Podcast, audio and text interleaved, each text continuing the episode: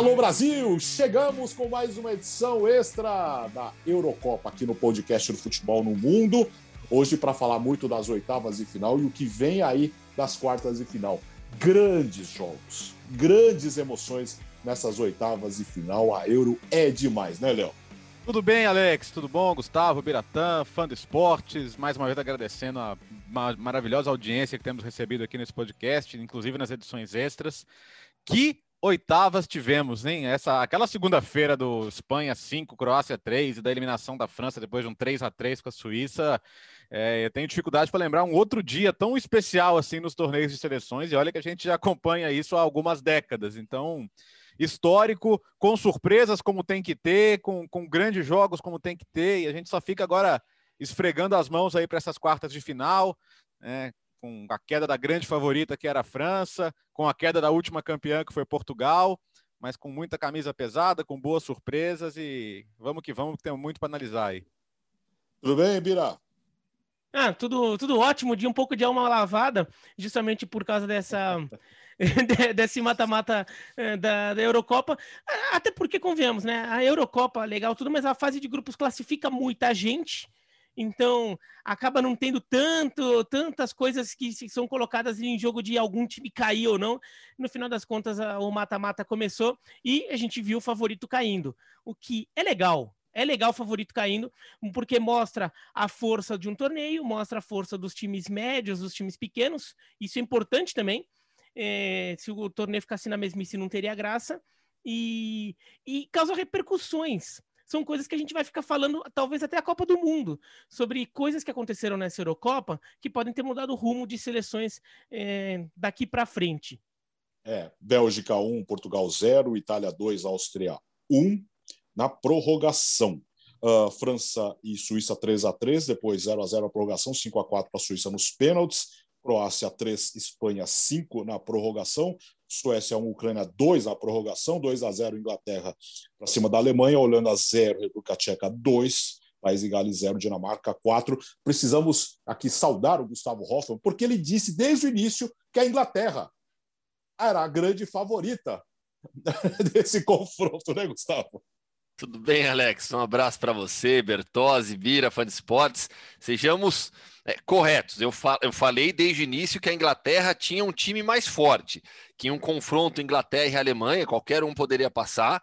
Eu não via esse favoritismo para a seleção alemã de maneira alguma pela história e achava sim que a Inglaterra tem um time melhor que o da Alemanha. E acho que provou isso em campo, né? Provou em campo ser um time melhor, apesar de todas as contestações que existem é, é a, ao trabalho do Garrett Southgate em relação a decisões de escalação, né? Olha a consistência do trabalho dele desde que ele assumiu, que ele tem feito com a seleção inglesa, levando a semifinal de Copa, colocando novamente a Inglaterra entre as seleções mais fortes, aproveitando muito bem o nível dos jogadores atuais. Tudo bem, ele ainda é, deixa alguns no banco que ninguém entende muito motivo, mas pelo menos quando coloca o Grealish, Grealish, Grealish vai lá e, e ajuda a decidir a partida. Então, é, acho que a Inglaterra é uma seleção realmente que vem crescendo demais. É, e, e, só para explicar para o fã de esportes, né? Tô aqui porque a, toda vez que a Argentina vai embora, eu venho para casa, né? a Argentina vai para a Argentina, eu venho para casa, né? Porque não tem muito o que fazer nos dias em que a seleção argentina não está em Cuiabá, em Goiânia, né? Eu sigo para Goiânia para fazer as quartas de final da, da Copa América na, na quinta-feira à noite, né? A Argentina joga no sábado. E uma curiosidade, né, Léo? No grupo da morte, tão discutido, Uh, ah, não, é bom, importante ficar em primeiro, em segundo, em terceiro. Todo mundo caiu nas, nas oitavas. Que coisa, e, e, foi o único grupo que ficou sem sobrevivente. Todos os outros cinco grupos tiveram um, um, ou dois passando, até o grupo da Itália, em que a Itália nadou de braçada, teve a Suíça passando, eliminando a França. E Portugal foi o único terceiro que não chegou às quartas. Olha que loucura. Os outros três terceiros colocados conseguiram passar as quartas de final. O Biratã até falava no grupo, né, Biratã? Você pode trazer para cá que, que normalmente um terceiro colocado nessas competições classificam terceiro, né? A, a, Copa até 94 e agora a Euro desde 2006. Sempre tem um ou dois terceirinhos que fazem graça, né? Ah, sempre tem pelo menos um terceiro na semifinal, sendo que muitas vezes tem na final mesmo, porque na, na, foi utilizado na Copa em 86, 90 e 94 e na Eurocopa de 2016. E em 86 a Bélgica, a Bélgica foi terceira do grupo. Uhum. Ela ficou atrás de México e Paraguai e a Bélgica vai até a semifinal da Copa. Em 90, a Argentina sai da repescagem, ela ficou atrás de Camarões e Romênia, ganha do Brasil, vindo da repescagem e depois chega até a final, quando perde da Alemanha Ocidental. Em 94, a Itália sai da repescagem, ficou atrás de México e Irlanda na primeira fase. Depois vai sobrevivendo aos trancos e barrancos, depois o time embala e chega até a final contra o Brasil. E em 2016, Portugal, né? Teve três empates na primeira fase, passou pela é, via repescagem e depois elimina a Croácia e vai seguindo a vida até conquistar a Eurocopa em 2016. Então, nesses torneios, agora a gente já tem três candidatos a ser pelo menos semifinalista, né? A, a Tchequia, diante de Gustavo Hoffmann, só podemos falar Tchequia. É, é, pior do que trazer banana. É a Tchequia, a, a Suíça e a Ucrânia. Qual, é, qual foi a grande história dessas oitavas, hein, Gustavo? Ah, para mim a Suíça, né? Eliminação, a, a, a, classificação da Suíça sobre a França, que detinha o favoritismo da competição, é a grande história. Claro que assim não é a única grande história. Ver de novo o Andriy Shevchenko em quartas de final de um grande torneio, dessa vez como técnico da Ucrânia, é uma, uma história sensacional.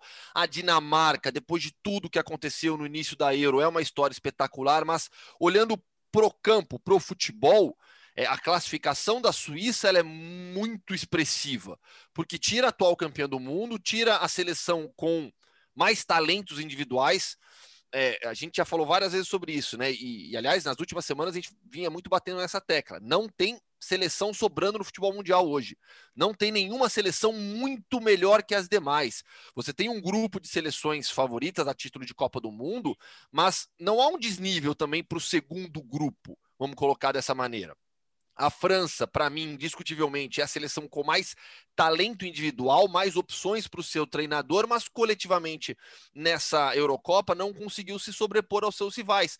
Na Copa do Mundo já não foi uma seleção dominante e se cobra muito isso sobre o Didier Deschamps. O Bira falou: ah, essa Euro pode, pode determinar muito o futuro de algumas seleções? Já determinou de algumas, né? A Holanda, por exemplo, já, já mudou de rumo com a é, saída é, do Frank de Boer. É, Exato. Ó, ó, Gustavo, a França, a França pode mudar. Ó, então, surgiu a notícia hoje de que o Didier Deschamps vai se encontrar com a federação para avaliar o trabalho. Ontem, ontem o presidente da federação, o Legraé, né, que é um personagem bem polêmico também, não é que ele Bastante. falou, não, o Deschamps é nosso técnico e vamos com ele.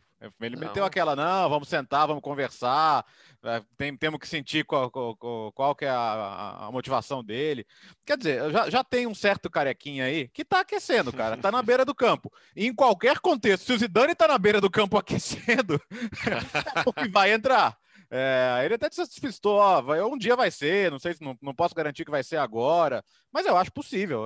o, o tempo até a Copa é curto, mas a França não é a seleção que vai correr o risco de ficar fora da Copa do Mundo. Teria, tem bastante tempo e tem bastante calendário também. Vamos lembrar que no meio do ano que vem tem, tem jogos de Nations League, então tem, tem tempo ainda para começar o trabalho e, e, chegar bem à Copa do Mundo. É. Eu acho possível que aconteça. Até porque, assim, a, a, o, acabou não deixando de ter a marca dele a eliminação porque a, a, a, a armação do time ali no, no, no 3-4-3, com Rabiot de ala e, e, três zagueiros, deixando muito espaço entre eles. O, o, o, terceiro gol, por exemplo, ah, tem a bola perdida do Pogba, mas tudo bem, olha, olha onde entra o passe ali para sair o gol com o jogo terminando.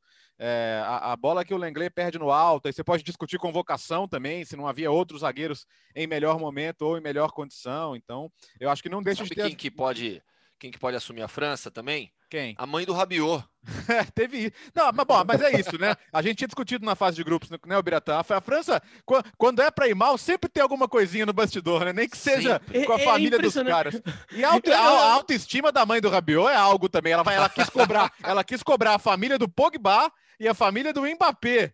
Né? E é, ela, só isso. As histórias dela, né? Bom, de ela, ela, no livro do Ancelotti conta que teve problema com ela, a, a renovação dele com o PSG que não sai, ele acaba encostado muito porque ninguém aguentava ela. Então, aquela todo, todo mundo conhece um filho que é insuportável por causa da mãe, né?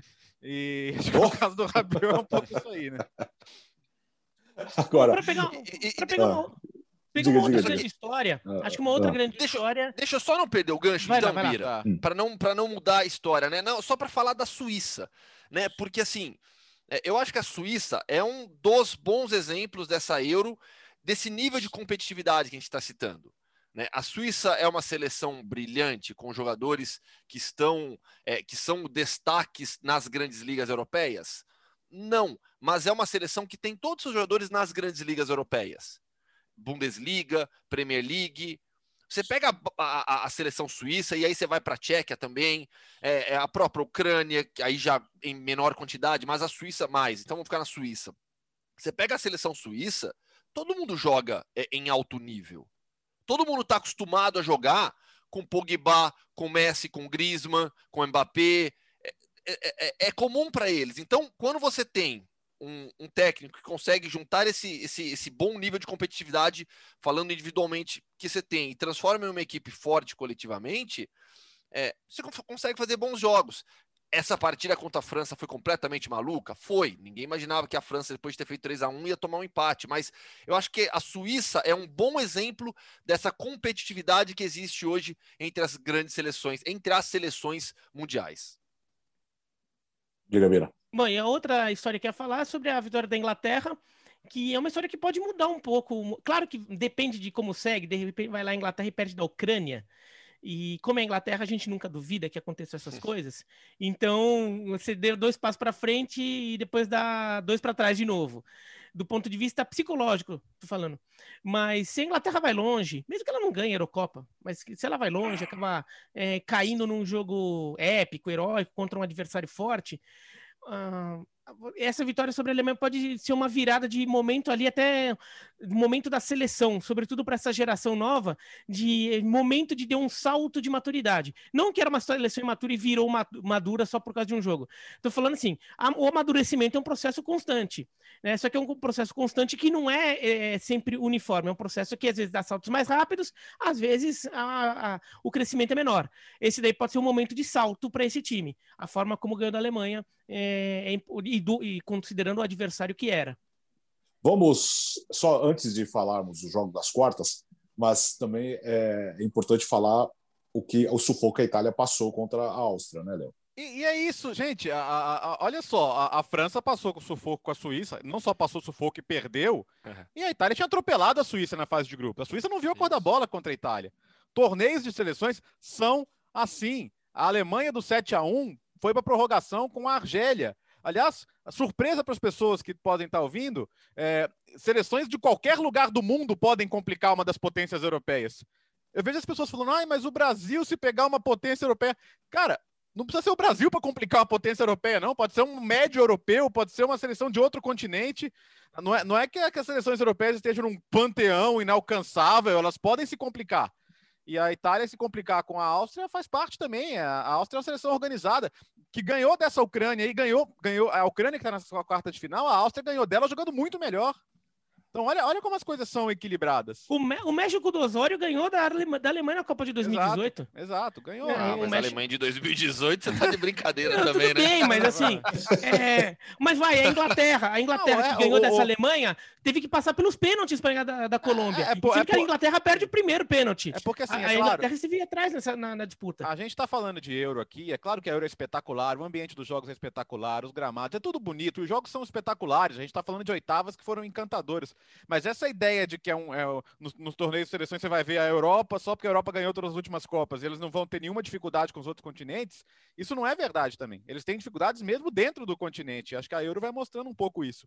E, e acho também que está um pouco se superestimando a, a, a, ou subestimando, não sei, o, o nível da Itália nesse jogo, porque a Itália fez um primeiro tempo muito bom, não fez o gol, e fez uma prorrogação muito boa também. O segundo tempo não foi bom? Não foi. Podia ter perdido? Podia. O, o detalhe do gol impedido ali do, do Arnautovic que aliás, para variar, falou cedo demais e acabou com, com o rabinho entre as Sim. pernas. Mas, e aí o que, que apareceu? Apareceu o elenco da Itália. Alguns jogadores não estavam bem, e aí olha quem entra. Entra um Chiesa, entra um, um Locatelli, entra um Belotti, que é um bom atacante. E aí acho que o que pesou muito foi a diferença de elenco, mas, mas a Itália continua forte. E a, a Bélgica, provavelmente sem De Bruyne e sem Hazard, claro que perde um pouco do seu potencial, mas o Lukaku é um jogador que pega esses, enfrenta esses jogadores da Itália toda semana e normalmente atropela os jogadores da Itália como, como tem feito com os jogadores da Euro. Então vai ser um duelo super interessante também. E o Alex, só rapidinho, falar rapidinho antes de, de se retomar, para quem quiser saber mais sobre a Itália, sobre a situação do futebol italiano, tudo, ouça a edição passada do nosso podcast, edição, é, a edição regular de segunda-feira, que a gente falou só sobre a Itália. E mais teve o Gustavo lá no Pitaquinho, lá do mundo Hoffman dele. mas a gente falou basicamente de Itália, a gente até trouxe o Jean Odd aqui para isso. Foi legal pra caramba. Aliás, quartas de final, vamos lá: Bélgica e Itália, na sexta-feira, Suíça e Espanha. Aí nós teremos um chaveamento da semifinal. Gustavo. Bom, falar de Suíça e Espanha, então. É, é um jogo bem, bem complicado para a seleção espanhola, que é a favorita. É uma seleção que sofre ainda com muitos altos e baixos, com alteração na escalação. É, o Luiz Henrique ainda não achou uma formação ideal para a seleção espanhola, mas esse jogo contra a Suíça ele tende a ser muito complicado porque é aquele roteiro conhecido a posse de bola de 70, 70 e pouco por cento para a seleção espanhola, rodando de um lado para o outro, tentando quebrar as linhas de marcação da Suíça. Acho que o roteiro para a partida está bem escrito. A Suíça já mostrou a sua qualidade defensiva e ofensiva, principalmente contra a seleção italiana, porque foi obrigada, né? Mas é uma seleção que vai se defender demais contra a Espanha. Há dúvidas ainda em relação a, a, ao time que o Luiz Henrique vai mandar a campo, mas para mim, a seleção espanhola é a favorita, inclusive nos, nos palpites para o ESPN.com.br. Até no vídeo, né? Eu até brinquei, falei: olha, todo mundo vai falar França. Eu imagino porque é a favorita, beleza. Então eu vou de Espanha só para fugir um pouco da regra, fugir um pouco do habitual, e eu acho que é uma seleção que tem condições sim de ser campeã dessa Euro. Oh, oh, então, interessante, né? A gente, a, gente, a gente associou muito essa imagem da Suíça. Na Suíça, nesse ciclo, foi as semifinais de Nations League, metendo cinco na Bélgica, por exemplo. Né? Sim. Então, o trabalho do Vladimir Petkovic, que aliás ganhou um dos principais títulos da história da Lazio, né? Aquela Copa Itália contra a Roma em 2013, é um bom treinador, vai dando frutos e você percebe isso quando você consegue tirar muito de jogadores que nem nos clubes são unanimidades, né? O Seferovic, por exemplo, no Benfica, o torcedor não gosta dele. Ele é e é reserva. Ele é reserva, então na, e, na, reserva. E, na, e na seleção ele, ele resolve, faz seus golzinhos, é importante. Agora, a Espanha é isso, quando a Espanha faz 10 gols em dois jogos, aí ninguém vai falar que não dá para jogar assim, tocando, trocando 700, 800 passes, né? Porque aí eu, você, você... E não é que a Espanha abandonou o estilo, muita gente falando, ah, não fica ah. naquela de tic-tac. Não, a Espanha continua trocando 700, 800 passes. Só que transformando e, e é isso, isso em, em, em, oportunidades, né? E acho assim, é, é, é, a Espanha vai se impor sobre a Suíça. Né? Por mais que a Suíça tenha. Você vê o grande Chaka, o nível de atuação dele também, para citar um outro jogador contestado. Sim. Mas eu acho que a Espanha vai se impor. E aí, nesse caso, a Suíça vai aceitar o jogo. Ela, vai, ela, uhum. ela, ela, ela entende a superioridade do rival, sabe como ele joga. Então, vai explorar os pontos fracos de um time que tem linha alta, que precisa rodar a bola, que tem deficiência em finalização. Mas é, eu acho que não vai fugir muito disso o jogo, e, não. E a entrada do Busquets, né? Porque ele ficou fora dos dois primeiros jogos e é absurdo, cara. Você, você, você tenta aqui na televisão nem sempre dá, mas tenta passar um jogo olhando só para ele. É a, a consciência de, de, espaço, de buscar o jogo, de organizar, é incrível. É e assim, ele, ele pode não fazer nenhum gol, mas a Espanha ter começado a funcionar no ataque também tem muito a ver com a entrada dele. E é claro que os jogadores que foram ganhando espaço, Arábia, Ferran Torres, que, que conseguem, estão conseguindo desequilibrar mais os jogos, ser importantes. E a, e a, volta por cima do Nai Simon, né? Porque eu fico pensando um, um jogo desse. E aí, talvez nem todo mundo que acompanha na liga saiba como é bom o, o Nai Simon. E a gente, eu, eu acho que você também fez muito jogo do Atlético Bilbao essa temporada, né, Gustavo? Ele é bom, ele sabe jogar com o pé, ele é bom pra caramba. Ele, e ele conseguiu mentalmente voltar pro jogo, fazer defesas super importantes ele não é titular por acaso dessa seleção, cara. E foi, foi uma coisa que, assim, acontecer justo nesse nível. Eu lembrei, cara, eu lembrei do Degé engolindo um peru na Copa de 18, e ele nunca mais foi o mesmo goleiro depois daquilo. E, mas que bom que ele conseguiu voltar para o jogo, e que bom, acho que principalmente por ele, porque eu não consigo não sentir empatia pelo cara nessa hora, velho. É, você fica se colocando no lugar dele e, nossa, que, que bom que deu certo, velho. só, não, só, não, só não podemos esquecer do Moratinho. Aquele golzinho na prorrogação, hein? Nossa Senhora, como ele precisava daquilo. Não, e, e, a Espanha. Bom, primeiro, só uma curiosidade: que a Espanha tem a chance de eliminar o segundo Petkovic seguido. né? Porque já eliminou o Bruno Petkovic, atacante da Croácia. Uh, a Espanha, acho que ela tem um. A, a, forma como se desenhar as oitavas, acho que, que indica uma, um cenário positivo até para a Espanha nesse confronto contra a Suíça. A gente até falar, ah, a Suíça provavelmente vai ficar atrás, é um time que não joga com tanto controle, a Espanha joga com muito controle. É, imagino que a Suíça faça um jogo em que ela tenha, tente sair em velocidade quando possível. O, o Zuber talvez faça esse trabalho, mas uh, talvez ele feche muito. O Embolou com certeza vai ser um jogador que vai se fechar muito, vai, vai se movimentar muito. Uh, o Shaqiri talvez puxe. Uh, a Suíça vai tentar alguma estratégia assim. Mas a, Espanha, acho que a, a, vitória contra a Eslováquia, da forma como aconteceu, e até a forma como a Espanha vence a Croácia, apesar dos sustos de ter tomado um empate naquele finalzinho, acho que o ataque da Espanha começou a, a fazer a, a, sentir o jogo fluir com mais naturalidade. Porque esse jogo de toque, toque, toque, qual a diferença entre o jogo que toca, toca, toca e não faz nada e o toca, toca, toca que faz alguma coisa? É quando as, é, esse toque de bola começa a, a evoluir para um toque um pouquinho mais ousado, um toque um pouquinho mais em profundidade, a recuperação de bola começa a acontecer num, num momento um pouquinho melhor para você pegar a defesa adversária um pouquinho menos armada, e isso começou a acontecer ainda que a Espanha atrás tenha dado susto contra a Croácia, na frente a Espanha, quando precisou virar, ela virou. Porque quando a Croácia faz 1x0, quando, quer dizer, quando a Espanha toma 1x0, né? Porque a Croácia não fez 1x0 é. nesse jogo. Quando a, a Espanha toma 1x0, a gente já imaginou. Ih, agora a Croácia vai ficar lá atrás e vamos ver se a Espanha consegue. E a Espanha conseguiu. A Espanha conseguiu virar virar para 3 a 1 né? Virar para o é. que seria uma vitória é, relativamente tranquila nos minutos finais. Se a Espanha ali não toma aquele segundo gol aos 40, que daí bate aquele pânico e vem o terceiro. E a questão, e... a questão do, do Morato, Beratan, desculpa interromper, é assim, ninguém acha que a gente esteja falando de um jogador do nível do Lewandowski, do Harry Kane, do Haaland. A gente sabe que ele é um atacante com limitações, que perde muitos gols.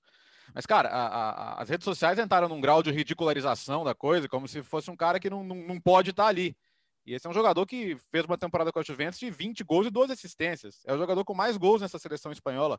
Ele tem, ele tem uma média de um gol a cada dois jogos com a seleção espanhola. Então, às vezes fica falando. Às vezes as pessoas acham realmente que um perna de pau chega numa das maiores seleções do mundo de graça. É incrível. E que não, não devia é. estar ali. Não, mas assim, é isso, né? É, é o Neymar da Copa as, de as pessoas acham cara, que ou, ou, você é um dos melhores do mundo ou um dos piores. E existem 10 níveis de meio termo aí, e, e os jogadores que estão nesses meios termos podem ser importantes para suas seleções. Ah, o Luiz Henrique podia ter convocado outros, podia ter chamado o Iago Aspas, podia, ok. Mas o, o, tratam jogadores que jogam em alto nível, em clubes de alto nível e nas seleções de alto nível, como se os caras fossem o Zé Ruela da sua pelada da esquina. Esse Desculpa, né? pessoal, né? esse pessoal acha que entende mais de futebol do que o Simeone, do que o próprio Luiz Henrique, do que o Pirlo, para citar três treinadores é, recentes do Morata, sabe? Eu acho inacreditável isso. Meu. Não, e, assim, é que é o Neymar de 2018. Uhum. Né? Que, que virou aquele meme mundial dele rolando. E até hoje na Europa tem gente que trata o Neymar como se fosse enganação. Sim. Muito por causa da imagem eh, da Copa de 2018. Só explica e, que você não está comparando, mesmo... Biratã, porque. Bom, o Gustavo Hoffman, agora essa outra perna. É, é, é, acho que precisamos rodar é a, a vinheta. Não? Né? não, não, não. Vamos rodar a vinheta ou não para essa outra? Ah, vamos porque merece, vai. É, vai, então, mere, então roda a vinheta, merece, vai. Pela, merece pelas duas representações do leste europeu, tá? Exatamente. Do Hoffman. Então teremos Ucrânia e Inglaterra, República Tcheca ou Tchequia e Dinamarca, Gustavo? É, Tchequia e Dinamarca, para mim, é um jogo absolutamente equilibrado. Absolutamente equilibrado. É, eu não vejo a Dinamarca como a favorita no confronto, apesar de ter mais nomes conhecidos internacionalmente. A Euro do Chique é espetacular é um dos principais atacantes da competição. É, o nível de jogo dos, do, do do Kufal, é, eles conseguem repetir na Euro que a gente vê regularmente na Premier League. E a gente está falando de dois jogadores que, pelo West Ham, se destacavam. É, os dois, o Soucek e o Kufal. A base do Slavia Praga é uma base que, nos últimos, nas últimas três, quatro temporadas, vem batendo de frente com os principais clubes da Europa. Então, esse sucesso da Tchequia na Euro tem explicação. Não é por acaso que acontece. E aí entra um outro fator que eu acho legal ressaltar, que puxa um pouco é, a atuação já de jogadores mais conhecidos. Pogba, por exemplo. Né? Eu vi muita gente falando: nossa, Pogba nasceu para jogar na seleção, olha o que ele está fazendo nessa Euro, não consegue jogar assim no Manchester United. Primeiro que eu não concordo, eu acho que ele apresentou nível alto no United também, mas é necessário diferenciar um torneio de 3 a 7 jogos com um de 38. Você não vai ter atuações espetaculares nas 38 rodadas da Premier League. Você vai jogar mal também, assim como você vai jogar pra caramba. Quando você joga um torneio de seleção, onde você tem, para pegar o formato da Euro e da Copa, né? É, três, de 3 a 7 jogos, você precisa jogar espetacularmente em menos jogos, certo? É, é, é uma matemática simples. Você consegue manter um nível de concentração maior em menos partidas. Não estou falando que é mais fácil jogar bem 3 a 7 jogos de uma Euro do que 38. Mas a questão é simples: o seu nível de concentração, exigência, está tudo concentrado em um mês, poucas partidas. Então é diferente. Não adianta você ficar fazendo esse tipo de comparação. Ah, o Pogba da, da Euro não é o mesmo Pogba da Premier League. Nenhum jogador é, porque são realidades completamente diferentes. Então, só quis abrir esse parênteses, porque é algo que eu acho que vem, vem sendo muito discutido nesses últimos dias. E aí, Gustavo, Falamos rapidinho, sobre... rapidinho, rapidinho, Diga. só, só para pegar o seu gancho. Por isso que a gente discute o quanto é legal é, é, os times desses países terem experiência internacional e terem oportunidade para jogar. Uh, ou, ou, quando a gente fala da, da, do, do e do Kufal, por exemplo, que são jogadores importantes do West Ham, será que eles conseguiriam ter esse destaque se não tivessem brilhando pelo Slavia Praga em competição internacional?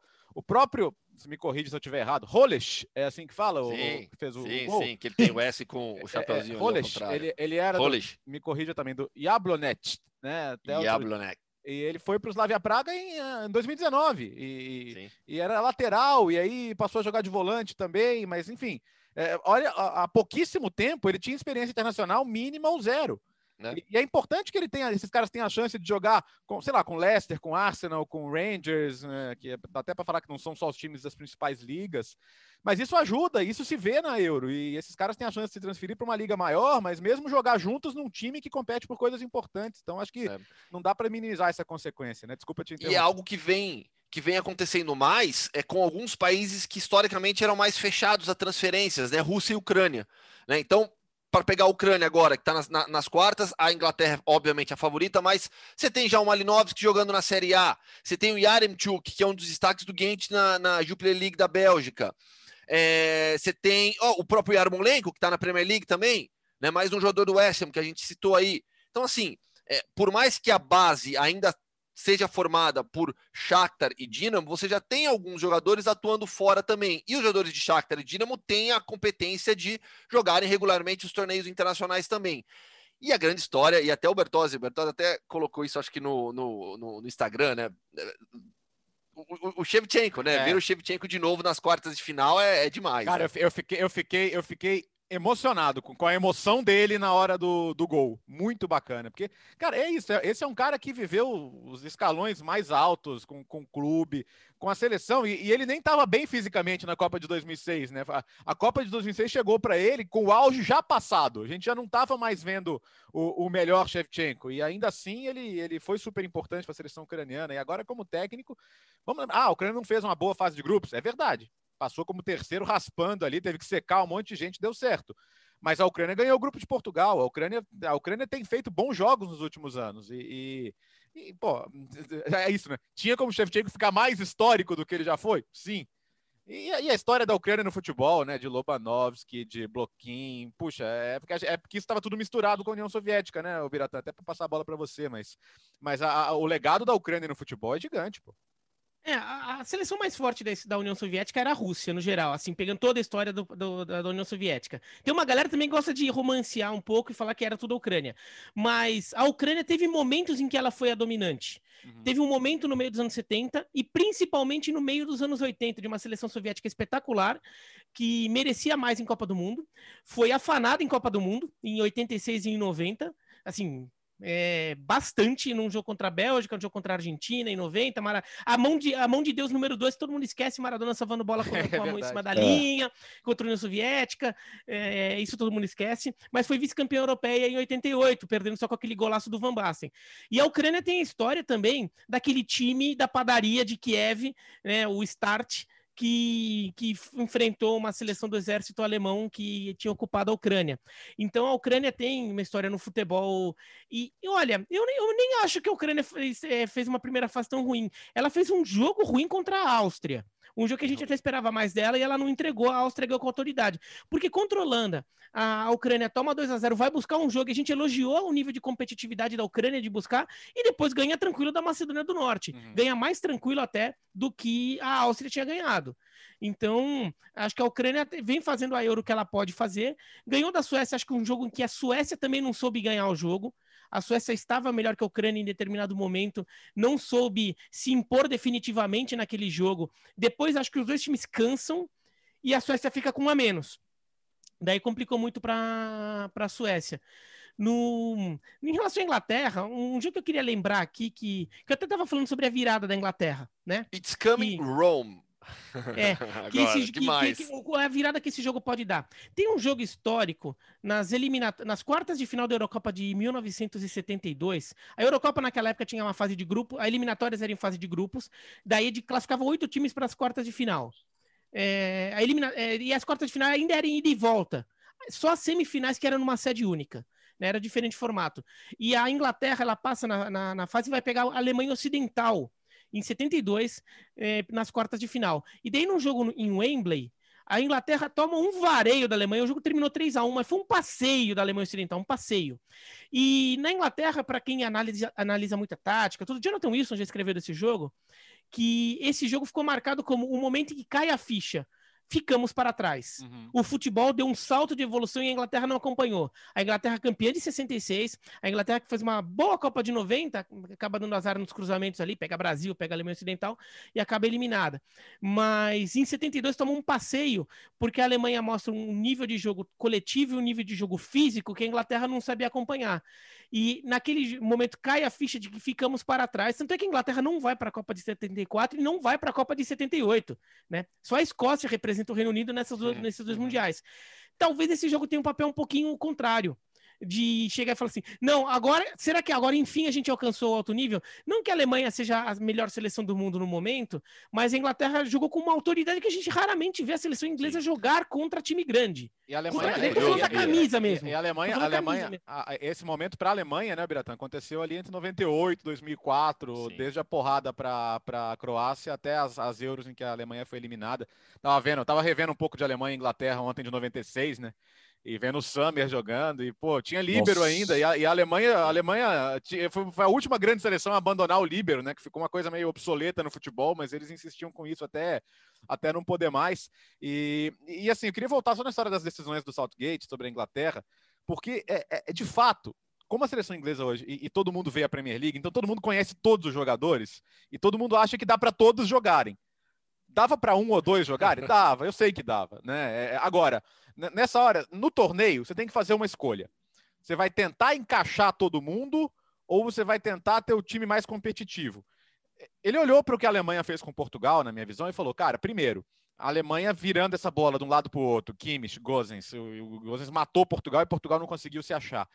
Eu não posso dar esse espaço, eu vou jogar com cinco na última linha. E, funcionou. Não vai falar que não funcionou. Funcionou, funcionou bem. O, o grande ponto forte da Alemanha não se viu no jogo. Ah, posso perder o meio-campo. Não perdeu, porque a dupla Rice, Phillips, está funcionando muito bem, especialmente o Phillips faz um grande torneio. Puxa, mas o Henderson. Sim, cara, mas o Henderson não jogou praticamente quase toda a temporada essa, essa segunda parte, então é, é, ele vai ser opção no banco, paciência. É, ah, o Sterling não, não tá melhor que o Sancho. Tá bom, mas o Sterling na seleção inglesa fez o gol, fez, fez gol em 13 jogos, a Inglaterra ganhou todos. Ele pode ser um pouquinho irritante, um pouquinho fominha, Pode, também concordo. Muito, às vezes, concordo. Mas, mas é isso, para a seleção inglesa, ele é o que serve, ele é o que ajuda, ele é o que funciona. E não é que o jogador que está no banco também não possa ser útil. Hoje, com cinco alterações, às vezes o cara que vai entrar no jogo vai ser tão importante quanto o cara que começa. O caso do Jack Grealish, por exemplo.